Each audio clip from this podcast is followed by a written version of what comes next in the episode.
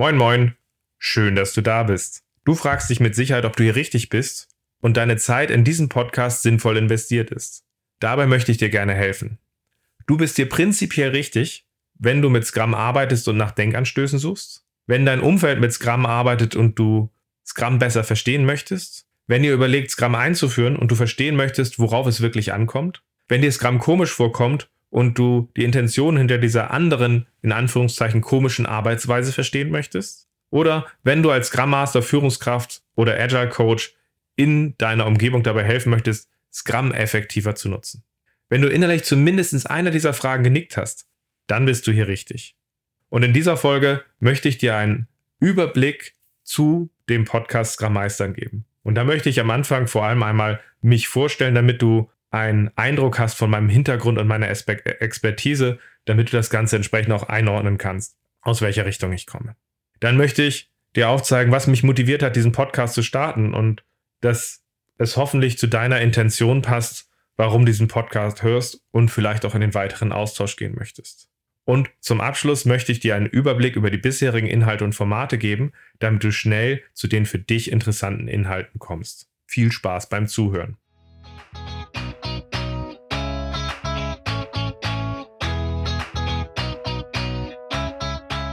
Scrum ist einfach zu verstehen. Die Krux liegt in der Anwendung für deine Zwecke in deinem Kontext. Der Podcast Scrum Meistern gibt dir dazu Tipps und Anregungen. So, und schon sind wir in der ersten Folge.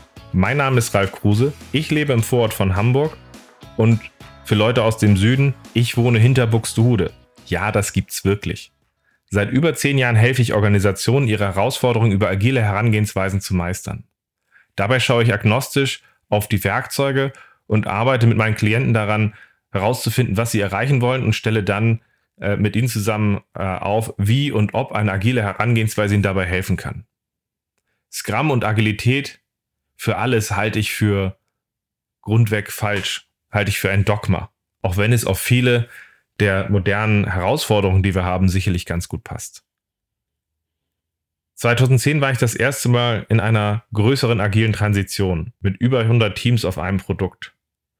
Dies zu unterstützen, verteilt über fünf Länder aus einem kleinen Team sehr erfahrener externer Agile Coaches, hat mich geprägt und ich bin dabei gerade Andrea Tomasini und Marion Eickmann von Agile 42 dankbar, dass sie es möglich gemacht hatten, dass ich so meine Reise in diesem Bereich fortsetzen konnte. Und ich bin auch dankbar, dass Björn Jensen den Kontakt zu den beiden hergestellt hat an der Stelle und ich dabei überhaupt erst einen Einblick gekriegt hatte in diesen Bereich. So gesehen ein wunderbarer Startpunkt, der mich geprägt hat an der Stelle. Und Björn kenne ich schon viel länger, als dass wir beide in der agilen Szene arbeiten. Und bin auch froh, dass wir da beide immer noch auf derselben Wellenlänge unterwegs sind. Seit diesem Zeitpunkt habe ich Organisationen in unterschiedlichen Größen und Industrien unterstützt. Die Unterstützung dabei meiner Klienten durch dedizierte Befähigungspakete ist seitdem meine Passion. Mir geht es dabei weniger um die Fülle überbordender Techniken und Tools, um eine gute Umgebung daraus zu schaffen, sondern mir geht es darum, dass die Menschen ihre Umgebung gestalten. Das zeichnet für mich eine gute Umgebung aus und ich ziehe viel Energie daraus, dass ich dedizierte Begleitungspakete anbiete, um das zu befähigen und bin immer wieder froh, was daraus entsteht.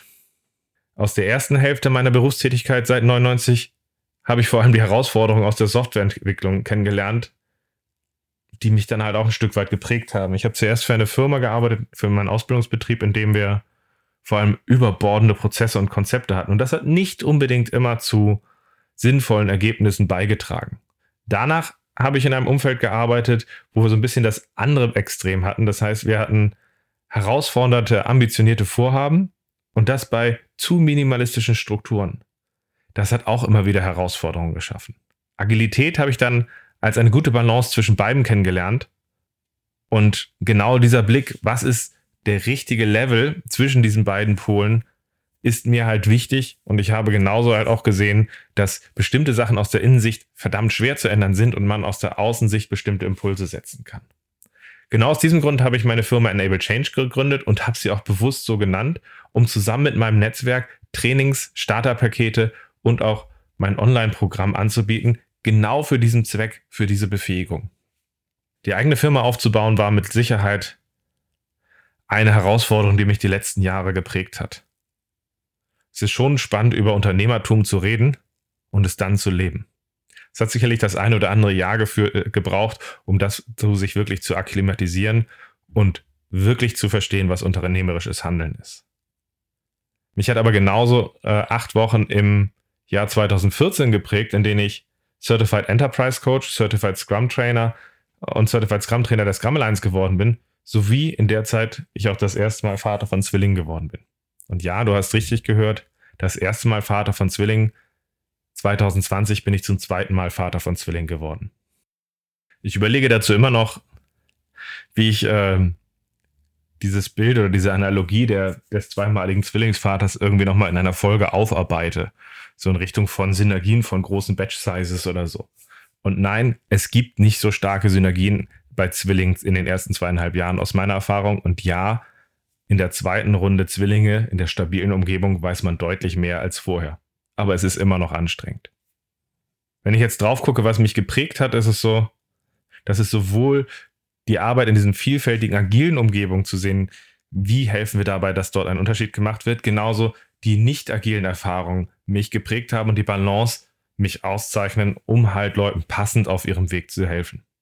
Die Welt ist nicht schwarz und weiß dabei, sie ist grau und man muss immer wieder auch gucken, wie man empathisch Leuten dabei hilft, sich auf den Weg zu äh, begeben. Und da finde ich das halt einfach praktisch, unterschiedliche Welten gesehen zu haben. Und aus diesem Eindruck, was mich auszeichnet, möchte ich euch jetzt einmal einen Eindruck geben, was mich motiviert hat, diesen Podcast zu starten. Das ist zum einen, Scrum ist das beliebteste Rahmenwerk und bildet meist das Fundament der agilen Umgebung. Nicht alle Umgebungen nennen es Scrum, was sie da tun, aber auf der Teamebene äh, passt die Terminologie und die Herangehensweise meistens schon sehr nah zu dem, was Scrum ist an der Stelle. Und es ist erstaunlich, wo es überall der Product Owner irgendeine Art von Abform des Scrum Masters und Entwicklungsteams hergeschafft hat, genauso wie der Sprint. So gesehen ist es wichtig auch zu gucken, wenn das an so vielen Stellen vorkommt, wie gehen wir das Ganze dabei an, das aufzuarbeiten. Gleichzeitig ist mir aber auch aufgefallen als zweiter Punkt, je beliebter Scrum geworden ist, desto stärker wurden gefühlt die Dogmen und die gut gemeinten Ratschläge, die man da im Internet findet. Dabei entfaltet Scrum für mich eben nicht aus irgendwelchen blutleeren ähm, Best Practices seine Kraft, sondern aus dem, dass die Leute, die es tun, es verstehen und es dann aus diesem Verständnis heraus für sich ausgestalten. Das blinde Befolgen von Praktiken wird niemals zu einer guten agilen Umgebung oder einer guten Scrum-Umgebung führen. Und genau deswegen möchte ich in diesem Podcast aufarbeiten, was ist die Intention, von Scrum, was ist die Intention von seinen Bestandteilen, sodass man dazu einen Beitrag leistet, möglichst gute Umgebungen zu schaffen. Als dritter Punkt ist mir wichtig, dass Scrum nicht, dass Scrum-Teams nicht im luftleeren Raum existieren. Deswegen ist es mir darüber hinaus auch wichtig, dass wir über das Zusammenspiel mit anderen Professionen, Praktiken und seiner Umwelt reden und uns austauschen. Gerne auch mit anderen Partnern und anderen Praktikern, um diesen Dialog zu führen und da weiterzukommen. Weil eins muss man noch mal ganz klar feststellen. Es gibt heute immer noch in ganz vielen Scrum-Umgebungen sehr viele Herausforderungen, wie wir Scrum für unsere Zwecke nutzen.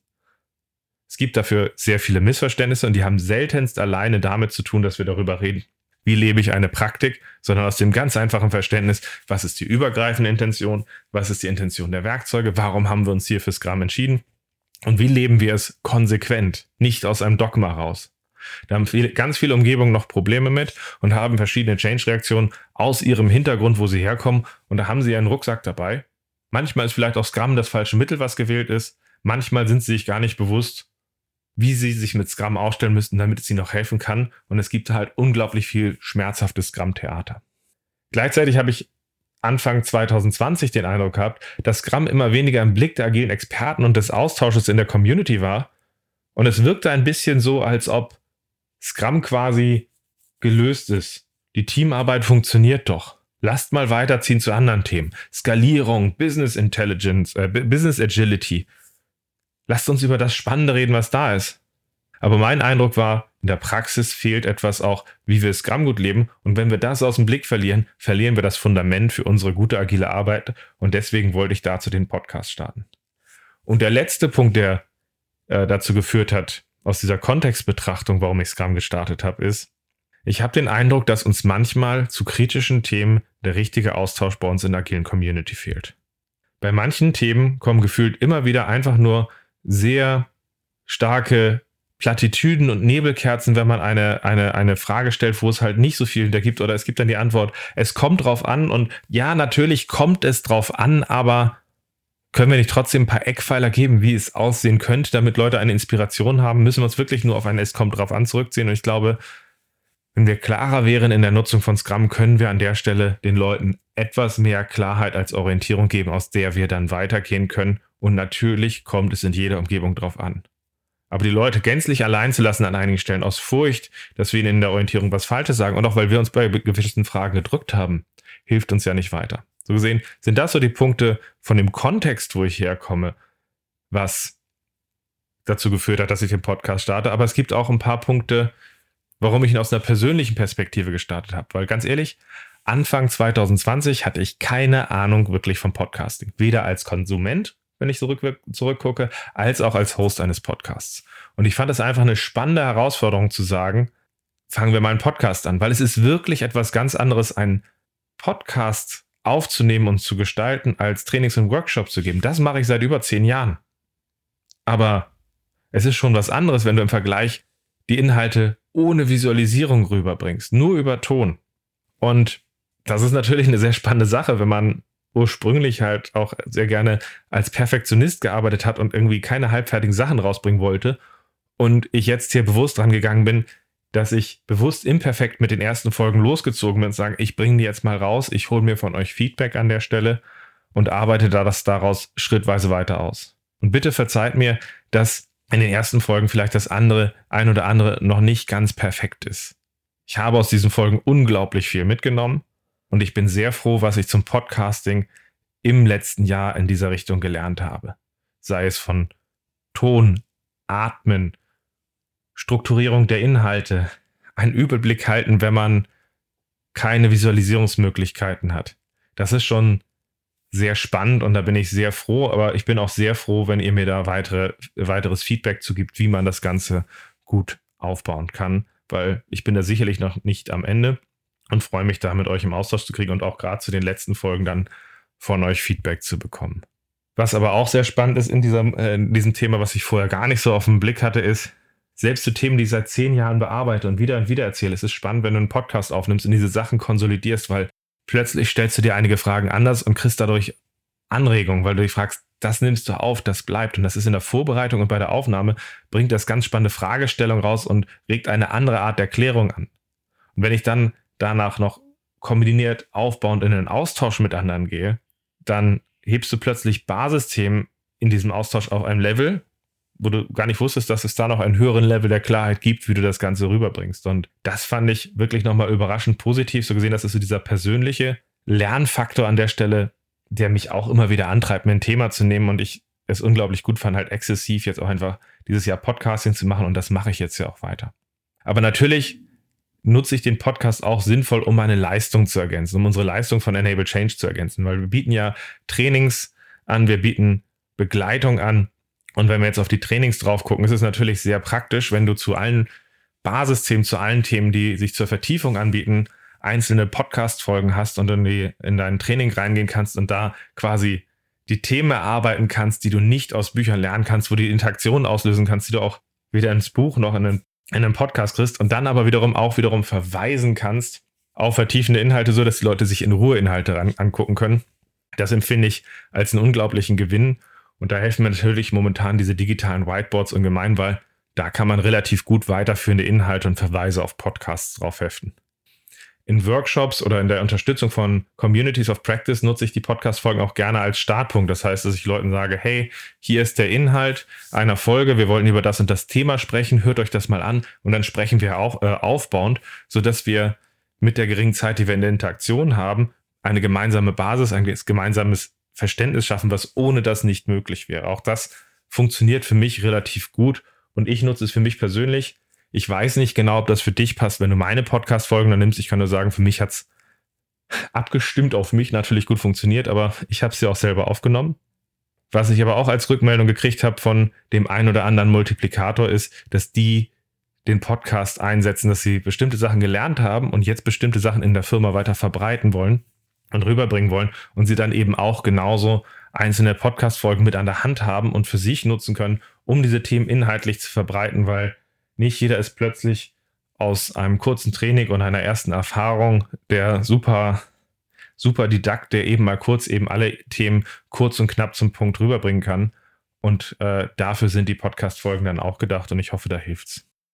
Rückblickend bin ich extrem froh, dass ich den Podcast mit diesem Fokus und dieser auch exzessiven Art geschaffen habe. Wir haben jetzt über 80 Folgen, weil es ist ein tolles Medium, was man gut mitnehmen kann. Es hat mir geholfen zu lernen und es hat mich mit viel mehr Menschen in den Austausch gebracht, als ich es für möglich gehalten habe.